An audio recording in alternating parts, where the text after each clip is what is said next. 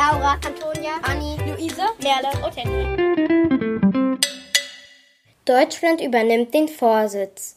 Streiten sich Kinder in deiner Klasse manchmal heftig, dann kann es helfen, wenn sich die anderen zusammentun und sagen Stopp. So geht es nicht weiter. Wir müssen eine Lösung finden. Das klappt aber nicht nur in einer Schulklasse, auch wenn sich verschiedene Länder streiten, kann sowas funktionieren. Darum kümmert sich eine wichtige Gruppe, der Sicherheitsrat der UN. Er soll für mehr Sicherheit und Frieden auf der Welt sorgen. Der Sicherheitsrat hat 15 Sitze. Fünf davon sind für Vertreter von Ländern, die immer dabei sind. Auf den anderen sitzen Vertreter von Ländern, die für zwei Jahre in den Rat gewählt werden. Seit Anfang des Jahres ist auch Deutschland dabei. Um welche Themen sich der Sicherheitsrat kümmert, bestimmt unter anderem das Land, das den Vorsitz In der Gruppe hat. Zuletzt war Deutschland im September 2012 dran. Unser Außenminister Heiko Maas flog nach New York, um wieder den Vorsitz zu übernehmen. Heiko Maas will zum Beispiel, dass der Rat sich mehr um Helfer kümmert, die in Kriegsgebieten im Einsatz sind. Der teuerste Fußballer. Der FC Bayern München hat jede Menge Geld. Immer wieder gibt er viel davon aus, um die Spitzenfußballer einzukaufen. Bisheriger Rekord? Der Club bekam für 41,5 Millionen Euro die Mittelfeldspieler Corentin Tolisso. Nun aber gab der FC Bayern fast doppelt so viel aus. 80 Millionen Euro. Für das viele Geld bekommt der Verein den Abwehrspieler Lucas Hernandez. Der Fußballer hatte aber noch einen anderen Vertrag mit einem anderen Verein, nämlich Atletico Madrid in Spanien. Der FC Bayern muss die 80 Millionen Euro bezahlen, damit Lucas Hernandez ab Sommer für ihn spielen darf. Das nennt man auch Ablösesumme. Der 23 Jahre Profi aus Frankreich sagte, der Wechsel sei für ihn eine schwierige Entscheidung gewesen. Er möge seinen bisherigen Verein auch sehr. Aber dann dachte er, der FC Bayern München ist einer der besten Clubs in Europa und der Welt. Ich bin stolz, künftig um alle Titel für Bayern kämpfen zu können. Verletzte Tiere brauchen Hilfe. Ein verletzter Siebenschläfer liegt am Boden. Was nun? Am besten ist es, das Tier vorsichtig mit einem Schal, einer Jacke oder einer Decke aufzuheben. Nicht mit bloßen Händen, das ist wichtig, sagt Wildtierpflegerin Corinna Seilbold. Denn die Tierchen könnten beißen. Dann möglichst schnell in eine Auffangstation bringen. Bis dahin sollte man die, die Siebenschläfer behutsam in einen Karton mit Luftlöchern setzen. Ist das Tier noch klein, kann eine Wärmflasche, die mit einem Handtuch umwickelt ist, die Wärme der Mama ersetzen. Bis es losgeht zur Station, stellt man die Kiste am besten an einen ruhigen und dunklen Ort. Nicht umherzeigen, sagt Corinna. Klar, jeder will die niedlichen Tierchen mal sehen, aber für die jungen Tiere bedeutet das Stress über dem Rhein schweben. Unten fließt das Wasser, oben wirbt sich der Himmel und dazwischen schwebt eine Seilbahn. Endlich wieder! Das haben sich wohl einige Leute in der Stadt Köln gedacht.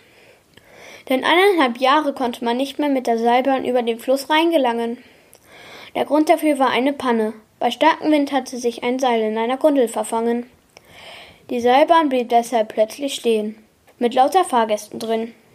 Sie mussten dann von Höhenrettern aus den Gondeln geholt werden. Nun aber wurde die Technik geändert und es gibt neue Rettungspläne, falls doch eine Panne passiert.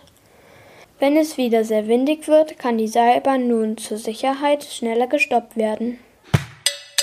Ein Preis für Greta. Meist sieht man Greta Thunberg auf Demonstrationen. Nun aber war die Schülerin aus dem Land Schweden auf einer Preisverleihung. In Berlin erhielt die Klimaschützerin einen Preis. Eine goldene Kamera. Die 16-Jährige ist bekannt, weil sie es war, die mit den Schulstreiks für mehr Klimaschutz angefangen hat. Mittlerweile machen Schülerinnen und Schüler auf der ganzen Welt mit. In ihrer Rede auf der Bühne fordert Greta die Stars im Publikum auf, sich ebenfalls mehr für den Klimaschutz einzusetzen. Es sei nicht gut, um die Welt zu fliegen, nur um Restaurants oder Strände zu besuchen, sagt Greta. Und sie selbst vermeidet es zu fliegen. Wenn die Polizei beim Fußball aufpasst. Die Parkplätze rund um die Fußballstadien sind voll. In den Bahnen tummeln sich die Menschen. Zu Spielen in der ersten und zweiten Bundesliga kommen tausende Fans. Doch nicht nur Zuschauer sind in der Nähe der Stadien unterwegs. Polizisten sollen dafür sorgen, dass alles möglichst friedlich abläuft. Bei manchen Spielen ist das nämlich gar nicht so einfach. Zum Beispiel, wenn sich die Fans zweier Mannschaften nicht mögen und sogar aufeinander losgehen. Bei solchen Spielen sind häufig mehr Polizisten im Einsatz als sonst. Das alles kostet Geld. Doch wer übernimmt die zusätzlichen Kosten? Ist die Polizei dafür zuständig, also der Staat, oder sollten die Fußballvereine Geld zahlen? Um diese Fragen gibt es seit Jahren Streit. Mehrere Gerichte haben sich schon mit dem Thema beschäftigt. Jetzt entscheidet ein wichtiges Gericht. Grundsätzlich dürfen die Bundesländer von Fußballvereinen bei bestimmten Bundesligaspielen Geld verlangen. Wie die einzelnen Bundesländer und die Vereine nun damit umgehen, steht aber noch nicht fest. Gefürchtet und bewundert. Was war das gefährlichste Raubtier der letzten Eiszeit? Viele denken da an den Säbelzahntiger, sagt der Fachmann Kurt Wehrberger. Von wegen, es gab noch eine andere gefährliche Raubkatze, den Höhlenlöwen. Den Kopf solch eines Löwen trägt die Figur im Ulmer Museum. Höhlenlöwen gehörten zu den größten Löwen, die je gelebt haben. Sie waren viel größer als die heutigen Löwen. Auf Höhe ihrer Schulter maßen sie 150 Zentimeter. Mit einem Meterstab kannst du schauen, wie groß das ist. Die Tiere wurden einerseits von den Menschen gefürchtet, andererseits für ihre Kraft bewundert. Höhlenlöwen sind vor tausenden Jahren ausgestorben.